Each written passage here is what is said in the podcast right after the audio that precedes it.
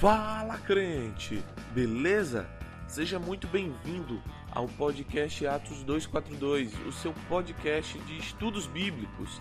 Eu sou Pedro Henrique e hoje eu não estou só. Hoje eu trouxe um convidado para bater um papo comigo sobre super-heróis. O nome dele você vai descobrir durante o episódio, mas eu vou te adiantando que ele vem lá do Pará. A gente se conheceu e resolveu bater um papo sobre super-heróis. Qual a mensagem que os filmes de super-heróis comunicam? Por que nós gostamos tanto? Por que o enredo é tão parecido? E a Bíblia fala sobre heróis? Isso e muito mais nesse episódio. Mas antes, não esquece de compartilhar com os teus amigos, de nos seguir no Instagram, Atos242podcast. É só procurar que você vai achar. O mesmo é o do Twitter. Segue a gente. Se tiver dúvidas, manda um e-mail ou um direct nessas redes sociais que a gente responde. Ah, ficou curioso por que, que o nome desse episódio é Comunhão? Você também vai descobrir ao longo do episódio. Por isso, não sai, fica aí que o episódio não tá chuchu beleza, ele tá super chuchu beleza. Entendeu o trocadilho? É isso aí. Deus te abençoe e um bora pro episódio. Valeu! Pessoal, o episódio de hoje a gente vai falar de algo diferente do que vocês estão acostumados. Geralmente vocês ouvem o panorama, veem o reflitão, mas hoje a gente começa uma nova série, uma série focada em comunhão. E é claro que a comunhão não vai se dar literalmente, porque eu estou distante do meu convidado, mas a gente vai tentar bater um papo aqui, quem sabe de meia hora a 40 minutos ou mais, sobre algum tema. E o primeiro convidado se chama Rodrigues, ele é lá de Minas. A ideia desse podcast surgiu de maneira muito inusitada. Tanto eu quanto ele, nós seguimos um cara que fala sobre podcast na internet e ele postou desafiando as pessoas a se juntarem e fazer um podcast juntos. O Rodrigues falou que gostava de heróis. E veja só se eu também não sou um nerd cristão que ama super-heróis também. Eu sou, mas ele sabe muito mais que eu e por isso eu chamei ele para fazer esse podcast comigo para a gente bater um papo sobre heróis e a Bíblia. Então, com vocês, o senhor Rodrigues Wallace. Diga lá, meu irmão, seja muito bem-vindo. Fala galera, meu nome é Wallace Rodrigues, aí como bem apresentado pelo Pedro, né? É, eu faço parte aqui da igreja Lagoinha Marabá, aqui no estado do Pará. E aí tive a honra de ser convidado para participar desse podcast, falar sobre um tema aí que particularmente a gente adora muito, né, gosta muito aí, que são super-heróis, né? E por que, que a gente gosta tanto desses tão falados e tão cobiçados super-heróis, né? E aí o, objetivo é que nem o Pedro falou, né? Ter um bate-papo leve, traçar um paralelo aí com a palavra e tentar trazer uma conversa edificante aí para a vida de todo mundo, né? Ah, glória a Deus, cara. Beleza? Então bora lá. Beleza. Rodrigues, meu irmão, nos últimos anos a cultura pop e o cinema foram chacoalhados, né? Acho que no início dos anos 2000 a gente começou uma grande reviravolta com duas franquias que mudaram tudo. O Homem-Aranha do Sam Raimi e o Batman do Christopher Nolan. Eles não só mudaram a maneira de se fazer cinema, mas mudaram especificamente o gênero de heróis. Eu acho que eles possibilitaram o surgimento de tudo isso, porque eles foram um sucesso de bilheteria, né? E por causa deles, a gente teve logo depois o Homem de Ferro, que deu início a todo o universo cinematográfico da Marvel e os 10 anos que viriam a seguir de cinema até culminar no Guerra Infinita e no, no Vingadores Ultimato e naquele evento que foi esse filme e tudo isso. Então a gente teve aí pelo menos 10 anos. Na verdade, a gente pode pegar 20, né? Porque esse ano teriam filmes, mas aí a pandemia mudou tudo.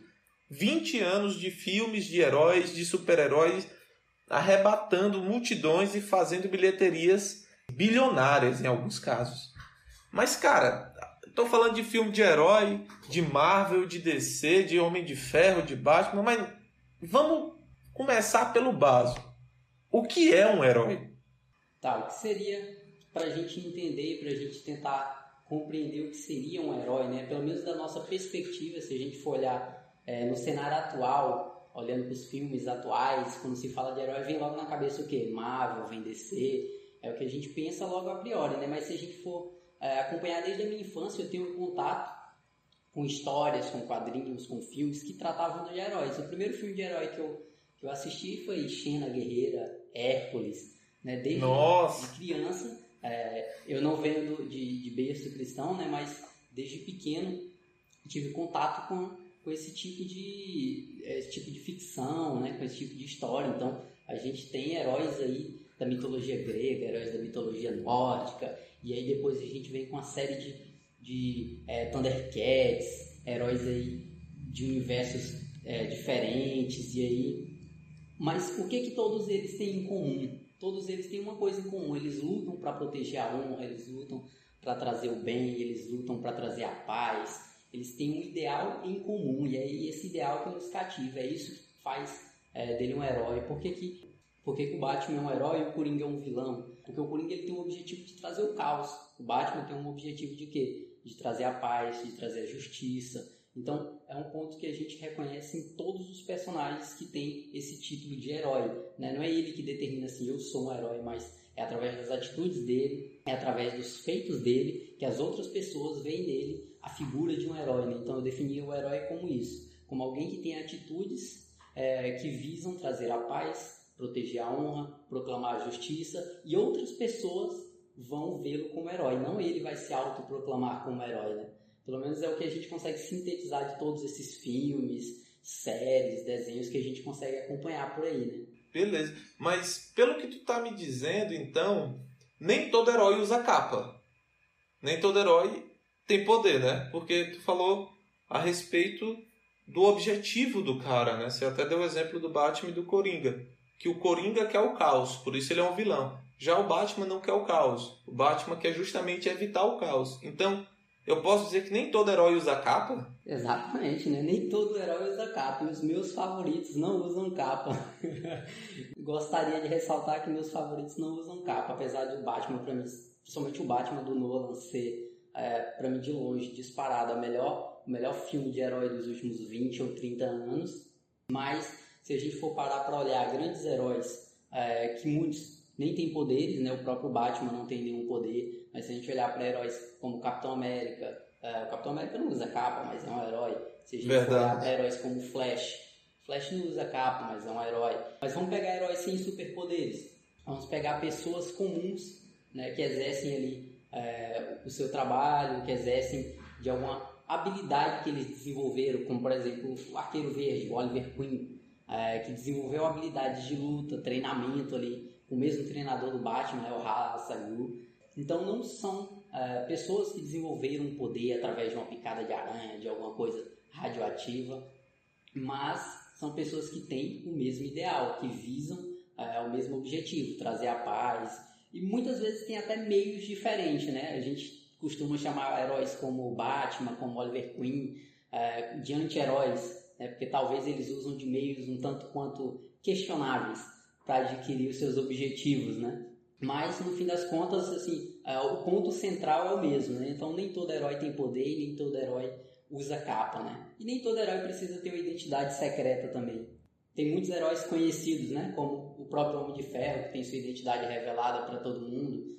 É, ele tem uma identidade, mas não é secreta, né? É só um pseudônimo ali que ele utiliza para poder é, sair por aí, mas não é secreto, todo mundo conhece. Entendi. Então, o objetivo, né, se a gente pudesse resumir tudo aqui que, que você falou, o objetivo, né, os, é, as características morais são a, o elo. Não, o elo acho que não fica legal, mas o que define o herói é o objetivo dele. Né? E, e ele se propôs a realizar aquele objetivo enquanto outros não se colocariam naquela situação, não é isso? Sim, seria o sacrifício né, por, por uma causa maior, por um bem maior, em prol de algo é, que não vai te trazer um retorno pessoal necessariamente, mas você se sacrifica por aquilo, né? Você se dá, é, se entrega muitas vezes até a própria vida, em alguns casos de heróis que morrem em sacrifícios, em prol de um objetivo em comum, né? Em prol de uma justiça, em prol de um inocente. Então seria essa essa ética, essa moral que tornaria um sujeito como caracterizado como um herói. Então, assim, cara, a gente pode pegar, por exemplo, vê se tu concorda comigo. Tu já viu aquele filme Coach Carter? Do cara que é o técnico lá e ajuda a galera a vencer Sim, o sim, time sim. dele? Sim, Então, assim, o Coach Carter seria meio que um herói também, né?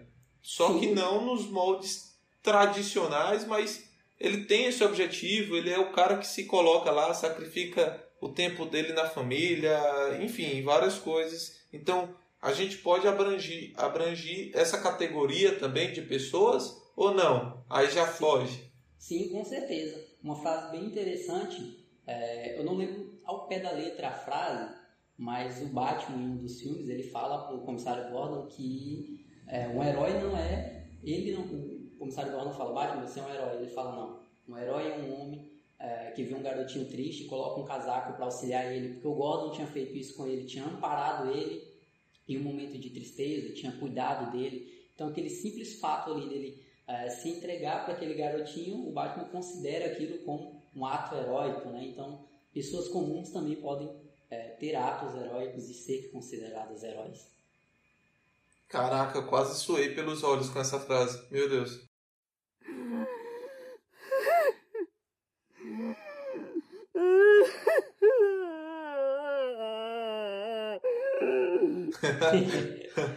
Caraca, o Batman emociona a gente. Eu lembro até, É, cara, o, de o Batman é sensacional. E, eu, e você falou dessa frase, eu lembro de outra coisa interessante também ainda sobre o Batman. No segundo filme, quando ele tá fugindo, depois que o Duas Caras morre, né? Tá o Gordon, eu acho que é com o filho dele, não lembro o Gordon, mas eu lembro que ele tá com uma criança. E a criança fala, Babá, papai, o Batman tá fugindo, não sei o quê. Aí o Gordon meio que fala, olha, ele não é o herói que nós queremos, mas o que nós precisamos, né? Exatamente. É o fim do filme. Mas me diz uma coisa. Rodrigues. A gente tá falando do Batman, até se tem o Colt Carter, que é um cara que é, foge de todo esse universo de herói e super-herói, mas são produtos bem recentes, né? As histórias em quadrinhos, se eu não me engano, remontam à década de 20, de 30. E tu no início falou de mitologia. Ou seja, heróis já vêm há bastante tempo assim na literatura da humanidade, né? Existe diferença entre a- os heróis do hoje e os heróis do passado? E uma segunda pergunta já linkada com essa. Eu percebo também, olhando algumas histórias, até dos diversos heróis do hoje, e também histórias mais antigas, mas não tão antigas quanto a mitologia, que tu até citou, existem características comuns. Então a minha pergunta é, além da comparação, existe algum elo, tipo assim, alguma coisa, alguma fórmula para se fazer um herói? Porque a impressão que eu fico depois dos filmes da Marvel é que existe uma fórmula Marvel de se fazer filme. Mas isso é é comercial ou existe algo por trás disso tudo? Então, minhas dúvidas são essas, assim. Bora começar com a mudança. Tem mudança do passado para hoje e depois tem elo entre essas histórias todas? Cara, que, que pergunta interessante. É, como a gente começou a conversa, eu falei de quê? Eu falei de Hércules, Xena, né? Depois eu vim Thundercats, e aí a gente vem numa linha cronológica é, Power Rangers, aí depois a gente vem os mais recentes aí, os quadrinhos da DC, com Liga da Justiça, e depois Vingadores. E no fim das contas, se a gente parar para pensar, não mudou muito. O que que mudou? Mudou a nossa compreensão da sociedade e alguns aspectos que estão inseridos dentro daquela história. O Hércules vivia em um período totalmente diferente do nosso e tinha recursos totalmente diferentes do nosso. Ali era focado numa mitologia, eh, não tinha muito eh, atributos tecnológicos naquela época, era muito mais voltado para magia, né? para mitologia grega, mitologia nórdica, e aí você permeia entre eh, essas mitologias e aí tem vários contextos de história.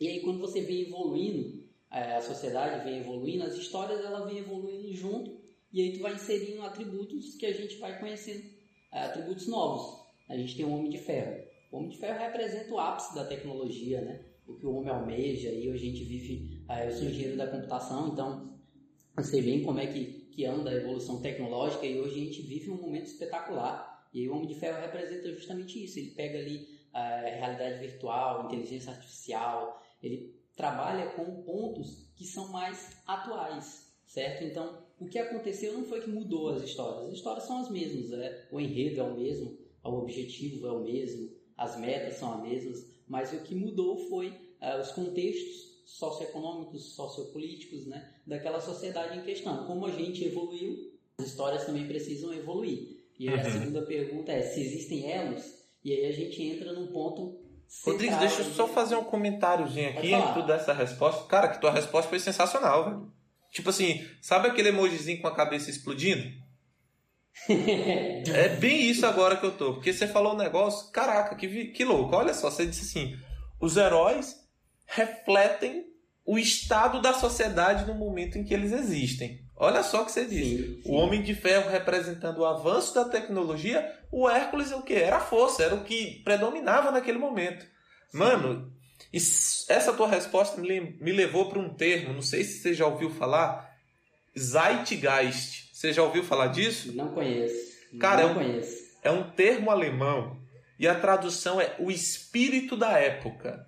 Zeitgeist é um termo usado para representar o conjunto do clima intelectual cultural do mundo.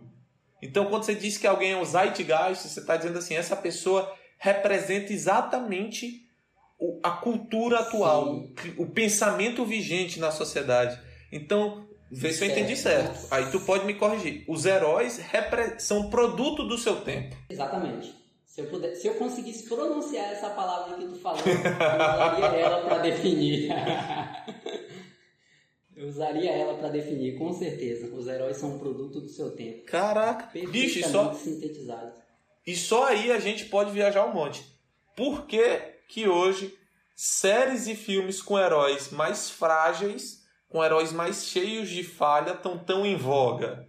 Porque a gente tem se visto mais falho a gente tem criado uma consciência Sim. de falha maior do que nos anos anteriores. Antes se tinha aquele o homem não chora. Aí veio o Pablo e disse o quê? Que o homem chora sim. Né? então, caraca, velho. Que top isso. Pois é, mas é isso, senão nós vamos desviar da conversa. Voltando, você ia falar do elo, das ligações. Certo. E aí, falando do elo, né, o, que, o que teria em comum é, em todas essas histórias seria um tópico que a gente até conversou anteriormente à gravação, que seria a famosa jornada do herói, né? E aí o que seria essa jornada do herói? Basicamente é um contexto, é, uma teoria, né? Um, uma, uma, série de regras é, teóricas que regem a construção de uma história, né? O. É uma jornada cíclica presente em toda a mitologia. É, e, e, isso aí foi um estudo feito né, pelo Joseph Campbell, um antropólogo, e basicamente ele levantou é, pontos centrais que ocorrem em todas as histórias, em todas as mitologias. E aí, no, no livro dele, ele fala é, que ele utilizou até a Bíblia como base para pegar histórias ali. E não, não falando que, é, que as histórias da Bíblia, da Bíblia eram mitológicas, mas representando que histórias, é, de um modo geral, narrativas de um modo geral, a gente encontrava características é, dessas regras que ele estipulou. Então, dentro da nossa própria vida, a gente pode enxergar essas coisas dentro de histórias, dentro de qualquer é, contexto contado aí de heróis, novelas, filmes, séries. A gente consegue ver esses pontos. Originalmente era, era bem mais complexo. Era o Joseph Campbell escreveu 18 etapas, né, dividido em três grupos ali. Então era bem mais complexo.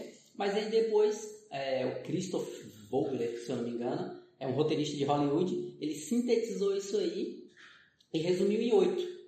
Ele resumiu em oito para poder é, utilizar como regra dentro das histórias de hoje em dia. Isso aí para Disney, por exemplo, para as histórias da Disney que são criadas, cara, é quase que um, um algoritmo, uma receita de bolo ali a ser seguida à risca. É, hoje em dia a regra do sucesso, é, qualquer filme de sucesso, e filme de criança é, ficção científica, qualquer contexto. Eu já vi utilizando a jornada do herói até para divulgação de produtos e marketing dentro da empresa. Sério? Então, caraca, é uma coisa assim que sim, sim, tu pega todos os pontos e tu consegue traçar a jornada do teu cliente dentro da tua empresa, como é que ele vai se relacionar com o teu produto e tudo isso vinculado aos oito pontos da jornada do herói, que a gente consegue é, enxergar em todo e qualquer herói. E aí, resumindo rapidamente o que seria esses oito pontos é, primeiro ponto, o mundo comum, que é o universo comum é, do super-herói, é quando ele está ali se relacionando no seu ambiente natural, é, convivendo de forma normal. Ele é uma pessoa comum, vivendo um ambiente comum. Depois a gente tem o chamado para aventura, é o momento que ele rompe aquela, aquele ambiente comum dele e ele entra nessa busca por aventura. O terceiro ponto, ele tem uma recusa do chamado, ele se nega a, a inserir naquela aventura, ele se nega ter aquele chamado, e aí é interessante, posteriormente a gente pode até traçar um paralelo com o Evangelho em todos esses pontos também. O quarto ponto, ele, ele, ele encontra um mentor, ele encontra alguém que vai guiar ele. O quinto ponto é a travessia do limiar, é o momento que ele sai da sua vida comum de fato e ele se insere nesse novo mundo. E aí depois a gente tem aliados e inimigos, que é quando eles, ele encontra pessoas para traçar aquela caminhada junto dele, ele também encontra pessoas para combater ele naquela caminhada. A gente tem a aproximação da caverna secreta, que é o momento em que ele vai revisar dores dele, ele vai passar por um momento ali até de, de não de provação, mas ali de, de questionamento se aquela jornada realmente é a jornada que ele precisa, é o que ele quer, ele vai meio que fraquejar naquilo. Depois ele tem uma provação, que é uma batalha final, né? uma, uma luta ali, o ápice, né? o momento mais é, esperado de todos. E posteriormente disso ele tem a recompensa. Né? Posteriormente essa luta final, esse ápice, o clímax da história, ele tem uma recompensa e depois da recompensa ele tem um caminho de volta. Ele vai voltar para sua terra natal, vai voltar ovacionado como um herói, alguma coisa desse tipo. Então são é, os, os oito pontos aí que todo herói caminha, todo herói permeia, né? E aí não, não é uma regra obrigatória. São pontos que comumente, normalmente, ele, ele vai acabar passando por ele, mas não necessariamente nessa ordem, não necessariamente é, é obrigado ele passar por todos eles, mas são pontos em comum que dificilmente, dificilmente vai ter uma história, vai ter um filme que tem um personagem é, com uma figura heróica que ele não passa, se não em parte, mas em sua se não na totalidade, mas em parte da jornada do herói. Entendi. Então não é só chegar e dizer eu vou criar um herói do nada, né? Tem toda uma estrutura por trás, todo um estudo que fundamenta a criação. Eu me lembrei, sabe do que agora, contigo discriminando aí os passos, da comédia. A comédia Sim. também não é só chegar e contar uma piada, né? Tem todo um estudo por trás de quando você conta piada, o que é que é cômico, o que é que não é. É interessante isso. Mas, bicho, para ficar mais, mais claro, assim, porque você deu um panorama geral, né? Do que é que seria essa jornada, do que é essa estrutura que fundamenta as histórias de herói que nós temos. Tu consegue dar exemplo de onde a gente enxerga essa jornada do herói, por exemplo, de um filme, ou uma série, ou um livro, algo assim? Agora que vem a hora boa, né? Agora que vem a hora da gente trazer para o nosso, pro nosso contexto, né? E aí, pegando ponto por ponto, se a gente for traçar esse. É, trazer a, a, regra, aplicar a regra aos filmes que a gente conhece, né? Por exemplo, o primeiro ponto, o mundo comum. A gente tem um universo atual, onde ele está é, vivendo ali na sua norma, normalidade, né? Se a gente for parar para pensar, por exemplo, vamos pegar aqui Harry Potter. É, esse universo comum dele é ele ali na casa dos Weasley, é, convivendo com sua família ali, né? Família, entre aspas, né? Sofrendo o que ele tinha que sofrer e ali ele está na vida dele conformado. É o mundo comum dele. Se a gente pega Star Wars, a gente tem o Luke lá em Tatooine vivendo com os tios dele, ajudando lá na criação. O Anakin também passou pela mesma coisa, se a gente falar de Star Wars. Se a gente pega Jogos Vorazes, a gente tem a Catherine também fazendo a mesma coisa lá com a família dela. Então eles estão num ambiente comum. Toda jornada inicia ali no ambiente comum. Aí ponto 2, o que? A chamada aventura, é o momento que eles são chamados a sair da sua zona de conforto e aí a aventura, né? Pegando Harry Potter, chamada aventura dele é quando ele começa a receber as cartas. Ele começa a receber várias cartas ali de convocação e ali é o chamado aventura dele. Então, se a gente, ah, não, eu não acho que é esse momento. Então é o momento que o Hagrid chega e invade a casa dele e chama ele para poder sair daquela normalidade. Então, tem um momento ali pontual de que foi aconteceu algo para ele sair dali, né? Então, pegando o Anakin, por exemplo, qual é o momento pontual? Foi quando o Qui-Gon chegou lá no planeta dele com Obi-Wan chamou ele para sair, acreditou no potencial dele, falou que ele tinha potencial e que ele precisava sair dali para poder treinar, que acreditava que ele era o garoto da profecia. É, no caso da Jogos Vorazes, que tem a Cat, ela, a, a, irmã dela foi selecionada para os jogos, né? então naquele momento ele causou um, um alvoroço para ela e ela acabou se colocando a ir para essa aventura, né? sair da sua zona de conforto. E aí a gente tem o terceiro ponto, uma recusa do chamado. Né? E aí, pegando o exemplo do Harry Potter, na hora que o Hagrid fala que ele vai ser um bruxo, que ele vai para Hogwarts, que Harry Potter é um nome famoso, ele fala, Não, de forma alguma. Eu, eu só sou Harry. Como é que eu vou fazer tudo isso que você está falando? Eu sou um bruxo? Aqui na recusa do chamado a gente tem um ponto interessante. Por exemplo, o Harry recusou o chamado dele.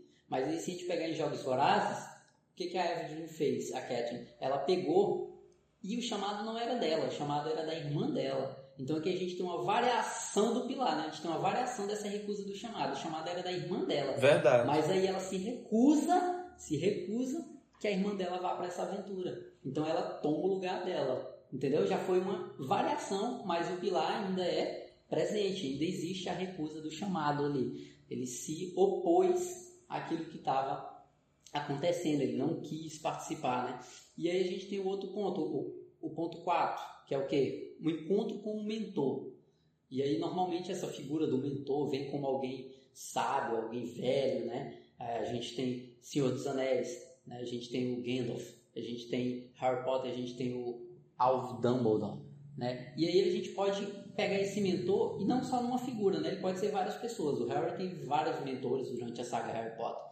Ele teve o Sirius, ele, o próprio é, Snape, ele teve o Alvo. Então, são várias pessoas, né? Mas normalmente se concentra em uma figura única, né? É, o Luke teve treinamento com o Obi-Wan, o próprio Anakin teve treinamento com o Obi-Wan, o Obi-Wan teve um treinamento com o Qui-Gon, então todo mundo ali tem, é o Luke teve com o Yoda também, então são várias pessoas que podem ser caracterizados como mentor desse herói durante a jornada dele. E aqui eu estou dando exemplos de filmes que eu tenho mais familiaridade, né? Então, mas isso aí a gente pode ver em, em diversos lugares. Se a gente pegar aí é, esses pontos aqui, por exemplo, a gente pode aplicar até em como é que é o nome? Carros, pizza, Relâmpago McQueen, por exemplo. É, pegar, pegar um exemplo aqui totalmente fora do, do que a gente estava indo, né? A gente tem exatamente ele vivendo no mundo comum dele. Tudo bem que o mundo comum dele era corridas, era alta velocidade. E aí ele sai daquilo e vai para uma cidadezinha afastada. E lá na cidadezinha afastada, ele encontra o xerife daquela cidade,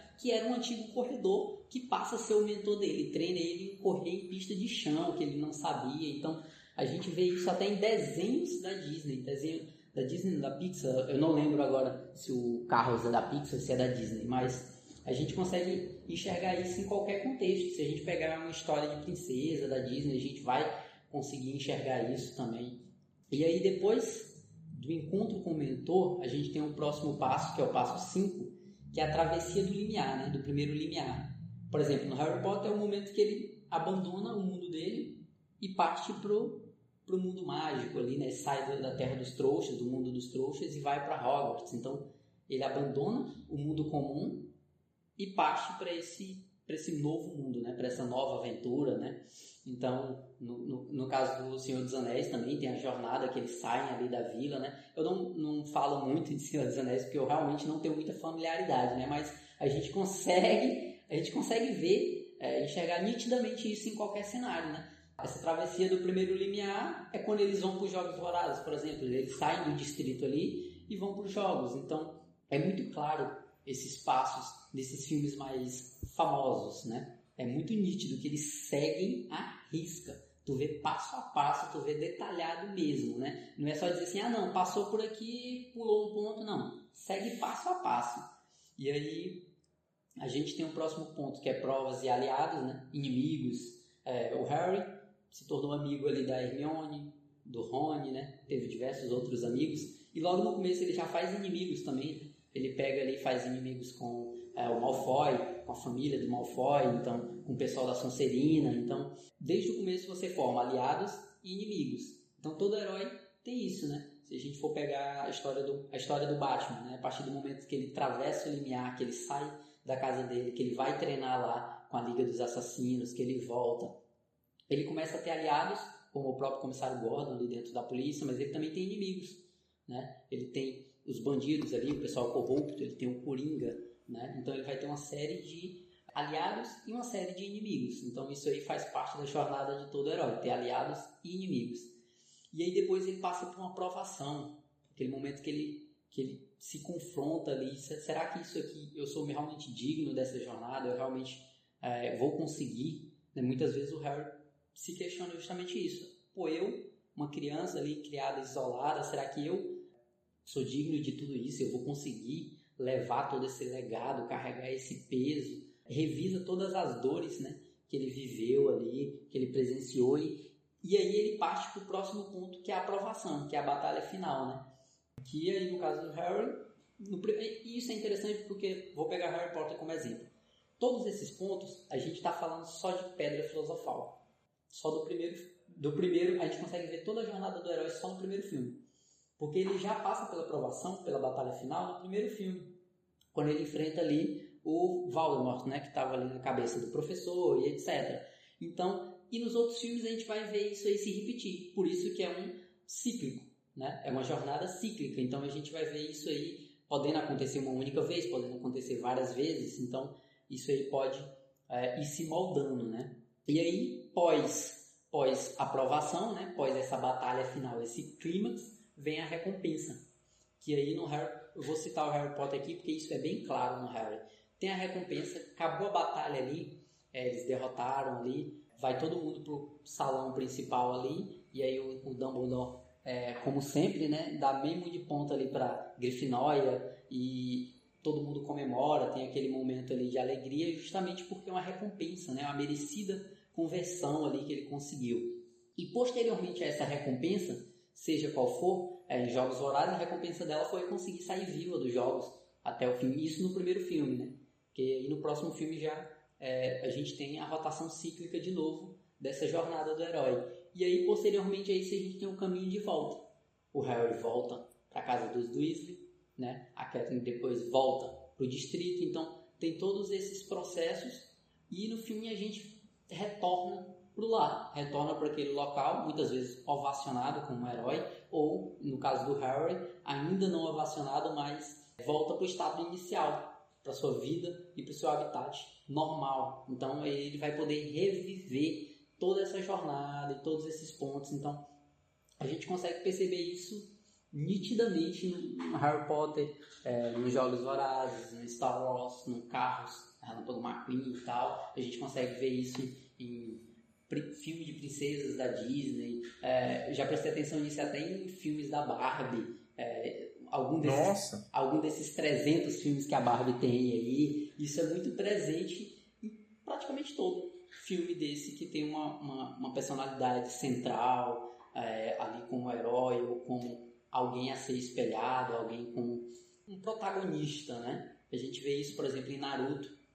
A gente vê isso muito nítido também. E aí é, é claro cada ponto muito, muito nítido ali durante a jornada, não só dele, não só dele, a gente vê isso muito nítido na de vários personagens. Só que alguns às vezes não seguem a mesma linha ou acabam pegando uma tangente nesse círculo da jornada do herói e acabam se desviando, né? Tem aquela velha frase, né? É, Viva como herói ou morra. Morra, como é que é a frase? Tu lembra? Eu não sei não. Eu é. conheço a do 50 Cent. Fique rico ou morra tentando. É,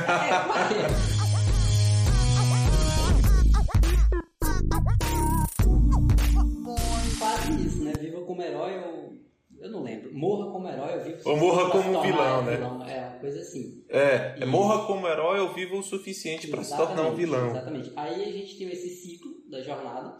E aí, ou você permanece nele, ou você pega a tangente e sai, e some e se torna outra coisa, né? E aí no Naruto a gente percebe isso nítido. O Naruto ele permanece é, fazendo ali a jornada do herói e a gente tem um exemplo prático que é o Nagato, por exemplo, o Pen, que ele acaba pegando a tangente Sim, ali verdade. no momento da prova, no momento da aflição, do confronto, de que se ele vai continuar a defender o ideal dele ou se ele vai é, se corromper e mudar de trajetória, ele não conseguiu é, decidir permanecer naquela, naquele ideal, naquela visão, e ele acaba saindo da jornada do herói e traçando uma jornada alternativa, né? Mas a gente consegue perceber que outros personagens permanecem ali e conseguem sair do seu mundo comum, ir para uma aventura, é, encontrar amigos, aliados, ter conflitos internos, isso é interessante.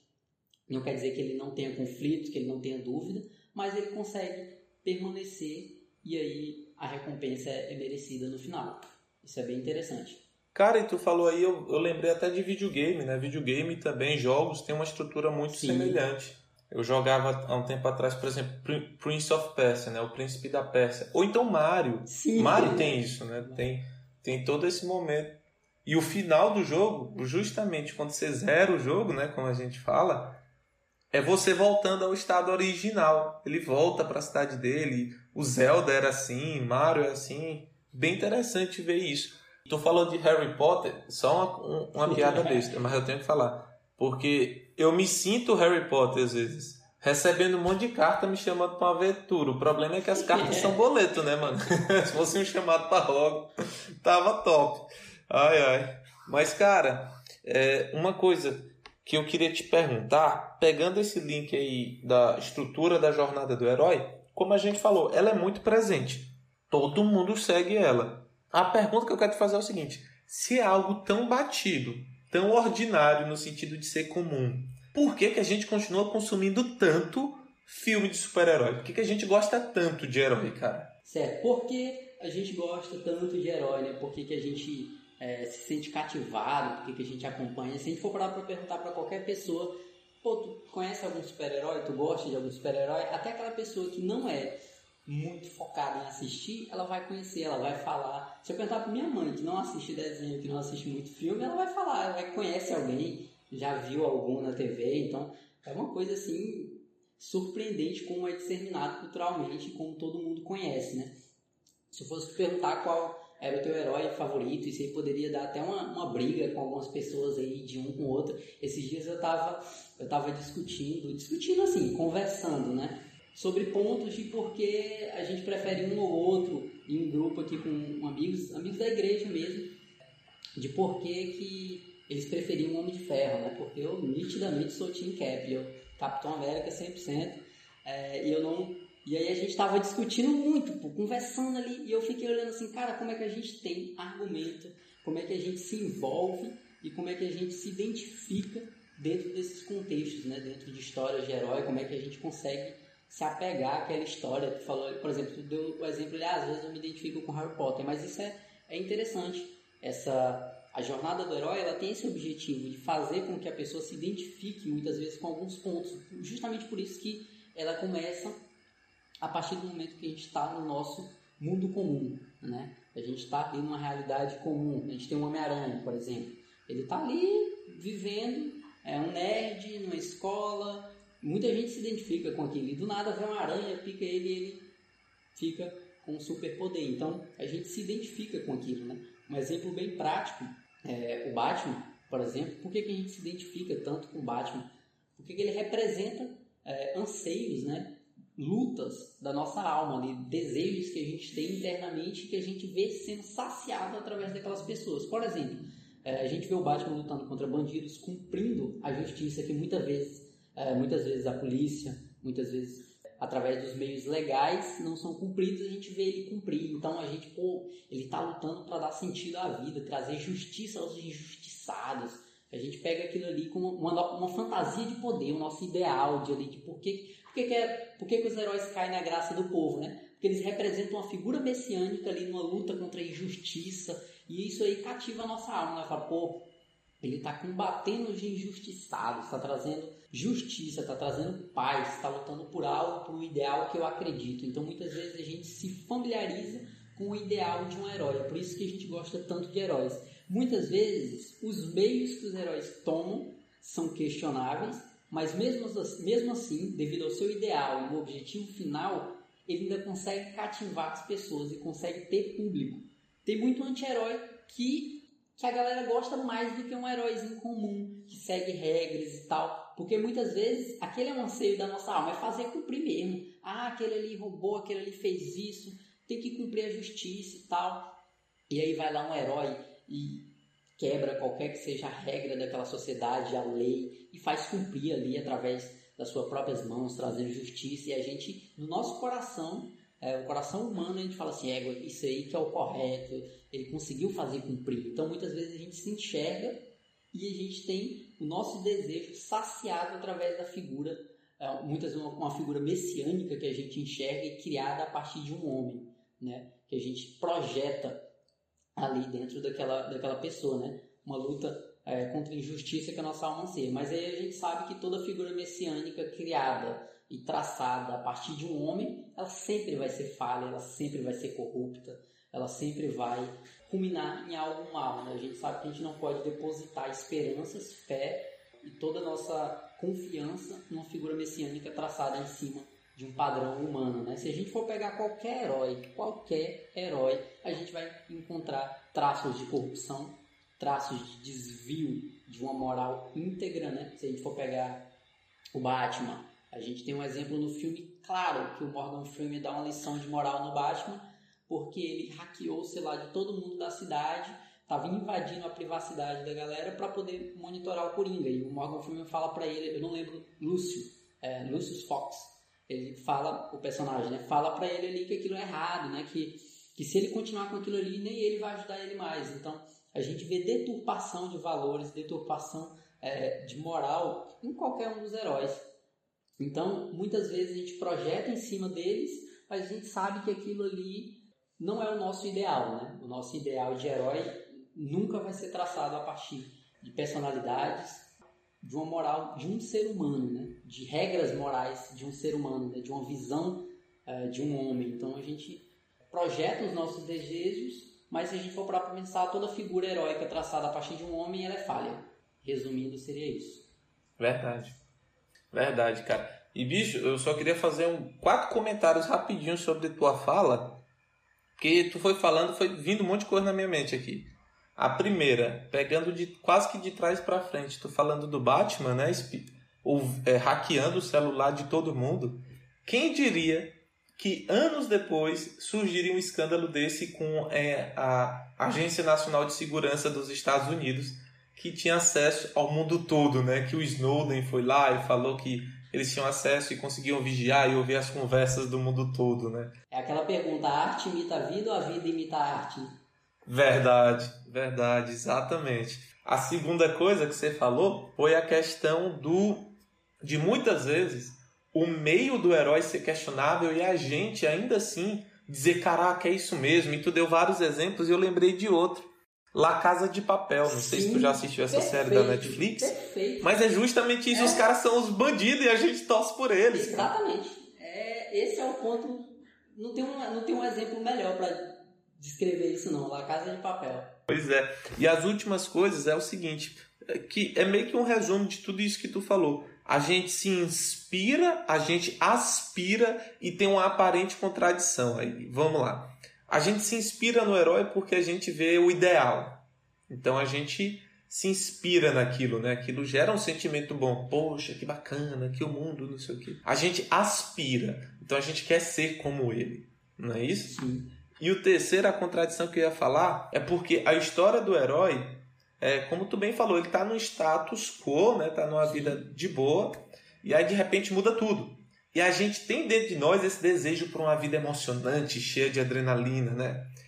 E por que, que eu disse que é uma aparente contradição, cara? Porque é o seguinte: o mundo, a sociedade vende para ti que você tem que ter uma vida cheia de adrenalina e ao mesmo tempo você tem que ter a estabilidade de um mozão do teu lado. E, e é incoerente as duas coisas. Não dá para eu ter uma família com a vida entupida de adrenalina, mudando feito um louco, morando em meio de lugar e me metendo em várias ciladas e enrascadas. Tanto é que muitos heróis não conseguem ter família, Sim. né? Nesse aspecto até. E é contraditório você querer desejar essa vida selvagem e ao mesmo tempo desejar a estabilidade de uma família. No caso, as duas coisas, né? É claro que existe espaço para aventura na família, mas é uma aventura comedida, controlada.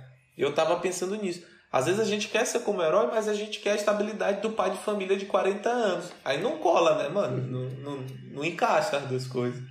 Mas, aí era só esses comentários mesmo que tu foi falando e eu fui pensando aqui nas coisas que tu tava falando. Mas tu falou o negócio, e tu falou, na verdade, do negócio, e eu quero juntar os dois agora.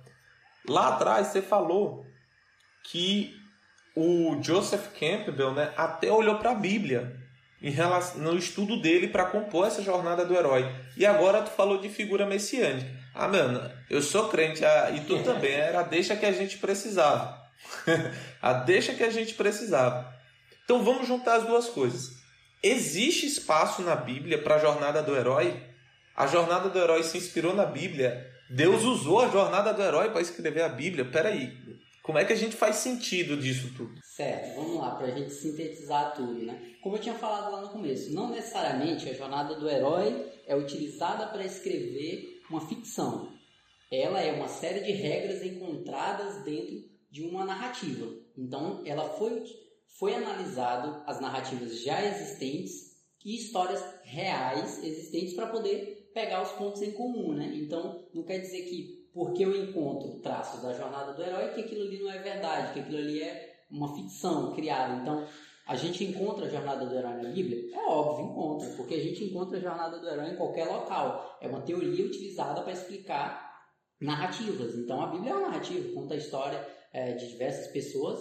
Então, a gente pode traçar sim e encontrar essas características lá dentro. Um exemplo claro e nítido é que a gente consegue enxergar a jornada do herói dentro da história de Jesus Cristo.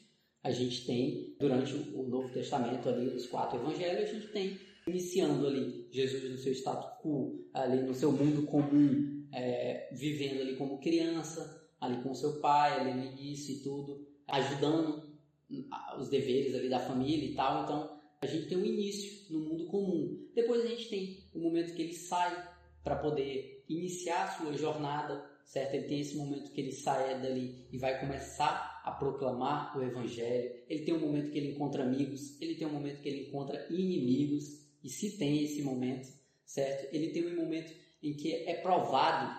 A gente tem ali o momento do Getsemane, que para mim é um momento claro é, de traçado de paralelo com a jornada do herói, né? Verdade. É, de, como, de, como, de como é provado ali, de como é um momento angustiante, certo? É um momento que você olha assim, pô, a minha jornada, o, o meu ideal é mais importante, né? Ele se sacrifica pelo ideal, ele permanece na rota da jornada do herói. E ali no final, no clímax, né? Que a gente tem um sacrifício, uma aprovação final, ele se sacrifica, né? Que é um, uma característica principal de qualquer herói e a gente vê claro na figura de Cristo é o sacrifício. Sacrifício em prol de algo comum, né? Em prol de alguém. E aqui em Cristo muitas vezes a gente vê, muitas vezes não, a gente vê algo que a gente não consegue enxergar é, na história de outros heróis. É um sacrifício por alguém que não merecia, né? É um sacrifício por todos ali, um sacrifício por é, pessoas que, que não mereciam aquilo. Então a gente tem, posteriormente a isso, a gente tem a ressurreição, né, que é o momento que o herói volta, é o momento que o herói retorna para sua casa, né, é o momento que Cristo sobe aos céus, Cristo volta para o seu status quo original de fato, né, que é quando ele estava junto de Deus. Então a gente consegue sim enxergar, se a gente for parar para pensar ponto por ponto, a gente consegue traçar paralelos. Ah, talvez não seja exatamente os 8 ou até os 18 pontos originalmente criados da jornada do herói, mas é como eu falei, não é uma regra é, que deve ser seguida à risca, são pontos em comum que podem acontecer.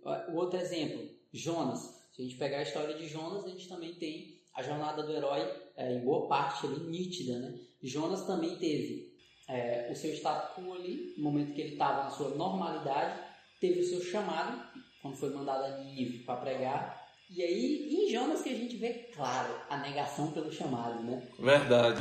N não quero, não vou, de forma alguma, isso não é para mim, não vou, não vou. E aí a gente tem isso claro, né? Só que aí depois a gente tem um momento de provação, em que ele é provado ali, vai parar na barriga do peixe, então ele tem que decidir de fato continuar na sua jornada do herói ou sair dela. E aí ele permanece na jornada do herói. Então, se a gente for pegar a história de Paulo, por exemplo, Paulo também a gente consegue ver a jornada do herói em diversos pontos ali da jornada de Paulo. A gente tem Paulo no seu momento ali, no seu mundo comum ali na época em que ainda era conhecida como Saulo de Tarso. Ele tem o seu chamado à aventura a partir do momento em que Deus se revela ali para ele, que ele torna torna-se um apóstolo, né? E aí torna-se conhecido como apóstolo Paulo.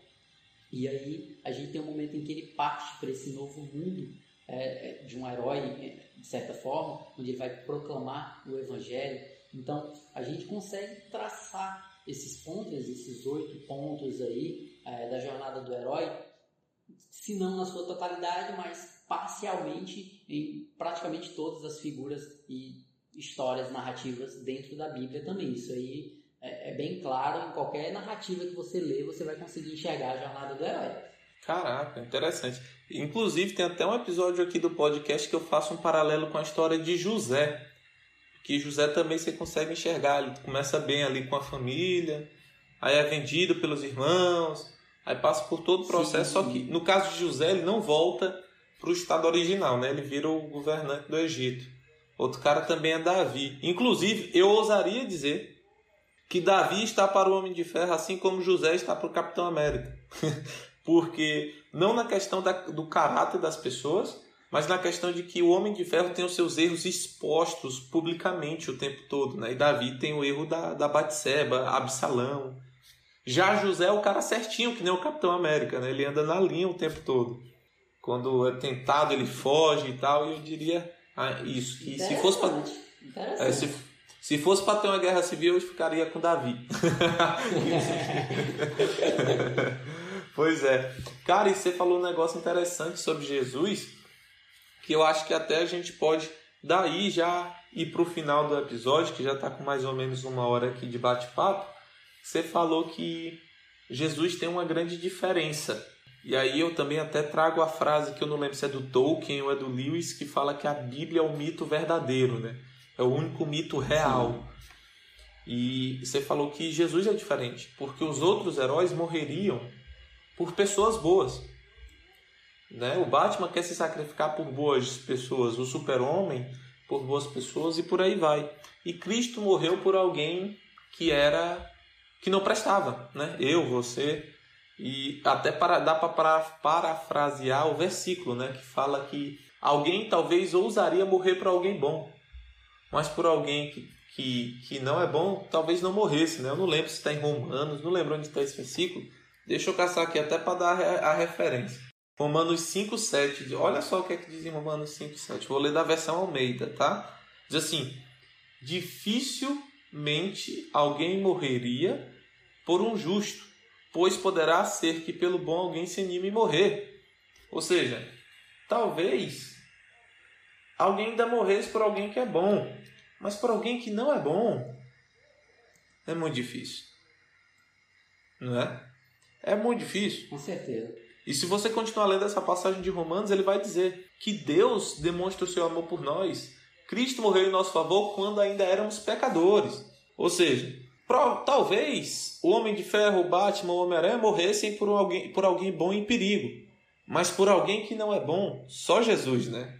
E aí, eu acho que começa a maior distinção. Como você disse, é uma narrativa. Na narrativa, você encontra semelhanças entre a história de Cristo e a jornada do herói. Mas se fosse para você mostrar a clara e nítida diferença, o que é que você diria a respeito de Cristo para os heróis que a gente conhece? Tá, se a gente fosse diferenciar por que, que Cristo é o nosso herói verdadeiro, né? É, em comparação com os outros heróis. Isso é nítido é, na história bíblica, isso é nítido no que a gente vive. É, ele veio para combater a injustiça, trazer justiça sobre os oprimidos. É, e aí tu pode falar assim, ah, mas os outros heróis também vieram trazer justiça, né? Porém, o Messias da Bíblia, ele não é um Messias que ele vem suprir as nossas expectativas e desejos da nossa alma, né? É, desejos da nossa carne, desejos que a gente tem saciados muitas vezes, muitas vezes em outros heróis. Por exemplo, eu falei que às vezes a gente assiste um filme e a gente vê as nossas necessidades e anseios supridas ali as necessidades e anseios que a gente pensa ter, que o nosso coração tem, mas não necessariamente as que de fato nós precisamos. Então, o Messias bíblico, Jesus Cristo, ele não vem suprir as nossas expectativas e desejos humanos. Ele não é um guerreiro que anda com poderosos, né? não é um homem de ferro dotado de todo poder, assim, é, de dinheiro que anda com poderosos, não é um Batman, né? não é um, um playboy, alguma coisa do tipo. Cristo é humilde, Cristo foi humilhado, ele não confronta com força física, que nem a maioria dos heróis que a gente conhece, né, que a gente assiste, que a gente vive. Cristo não combate com força física. Ele abre mão de todo, abriu mão de todo o seu poder e sua glória para conviver com pessoas que ninguém convive, que ninguém convive, né? Cristo veio para trazer de forma gratuita, né, um amor, uma redenção e uma salvação a pessoas que eram esquecidas, a pessoas que eram excluídas, certo? E o Messias do Evangelho, ele tem um objetivo e ele foge do padrão que nós seres humanos esperamos. E aí eu costumo dizer, né, é, até um texto que eu escrevi para o blog Pense na Graça, eu coloquei lá que o maior plot twist da história, a maior reviravolta de enredo e contexto foi escrito por Deus, né? Porque é, fugindo de qualquer lógica racional que a gente tenha como ser humano, sem a gente merecer, e para mim a graça é uma das coisas mais espetaculares da Bíblia, ele se entregou, né? e aí a passagem, a, própria Bíblia fala, a palavra fala que ele se, se entregou numa cruz e foi por amor que Jesus escolheu aquela cruz e para redimir toda a humanidade. Ele pagou um preço, dando a sua própria vida para redimir toda a humanidade. Né? E esse é o único plano perfeito, sem deturpação da justiça, a única figura messiânica verdadeira, né? um plano único de salvação perfeito, que não vai é, deturpar nada, que não vai prejudicar ninguém. Né? É pura e simplesmente a graça de Deus. Então isso vai contrário é, há muitas coisas que a gente enxerga dentro da história desses heróis. Então, a gente pode se identificar, é errado assistir um filme de herói? Não, não é. A gente assiste, a gente se diverte, a gente conversa, tem muito conteúdo, mas aí a gente pode tirar lições de moral, a gente pode aprender coisa com esses heróis, mas aí chega um momento que é importante a gente compreender aonde que a ficção ela começa a se distanciar do evangelho, em que momento aquele conteúdo não representa mais os meus ideais como cristão e onde é que Cristo entra como verdadeiro herói.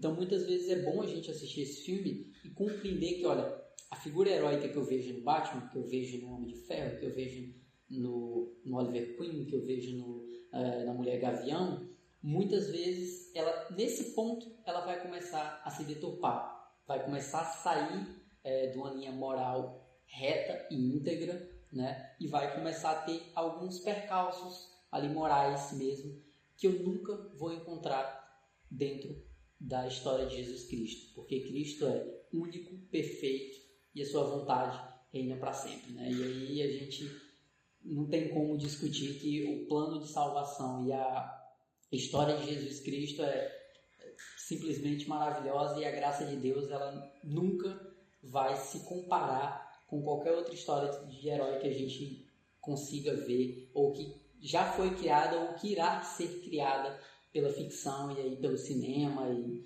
qualquer que seja. Então, seria essa minha resposta aí, um paralelo entre a figura de Cristo e dos heróis que a gente conhece hoje. Uau! Eu não vou falar nada para nem estragar essa resposta, porque ela foi maravilhosa. Realmente, Cristo é o nosso herói. Então é isso. É isso. Eu acho que, que deu pra gente abordar bem essa questão de herói, e especialmente exaltar o nosso verdadeiro herói, que é o Senhor Jesus. E como tu bem disse, acho que foi valiosa para essa conversa foi valiosa para a gente discernir o que a ficção não agrega né, e o que ela agrega realmente, o que é possível a gente olhar. Mas, Rodrigues, antes da gente encerrar o nosso papo, Deixa aí o teu contato, como é que as pessoas podem te achar, o que é que você tem de projeto, enfim, faz aí o teu jabá. Certo. É, para me encontrar no Instagram, né? Arroba Rodrigues, underline wow, W-A-L-L, né?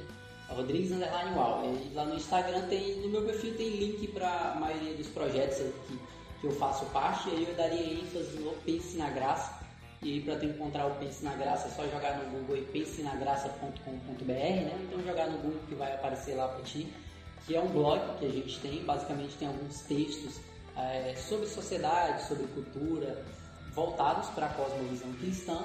E futuramente aí a gente vai estar tá lançando um podcast, então nas principais plataformas aí, Spotify, é, provavelmente a gente vai estar tá colocando no YouTube também, você vai encontrar lá a descrição dos nossos projetos e aí eu super indico, tem textos incríveis lá, o pessoal manda muito bem, é, escreve muito bem, então galera super qualificada lá. E aí eu também chamo vocês para ouvir o nosso podcast, seguir o podcast aqui também do Pedro, né? E poder também ver o nosso podcast assim que for lançado, né? O nosso ainda não foi lançado, mas logo logo vai estar vindo por aí. E aí lá no meu perfil tem todos os links para os projetos é, pessoais, profissionais e etc. lá no Instagram, beleza? Beleza. Eu vou deixar também na descrição desse episódio o link do blog de vocês, o teu endereço no Insta, o teu arroba no Insta, que com certeza, assim como esse papo foi uma benção, o podcast também vai ser. Beleza? Valeu!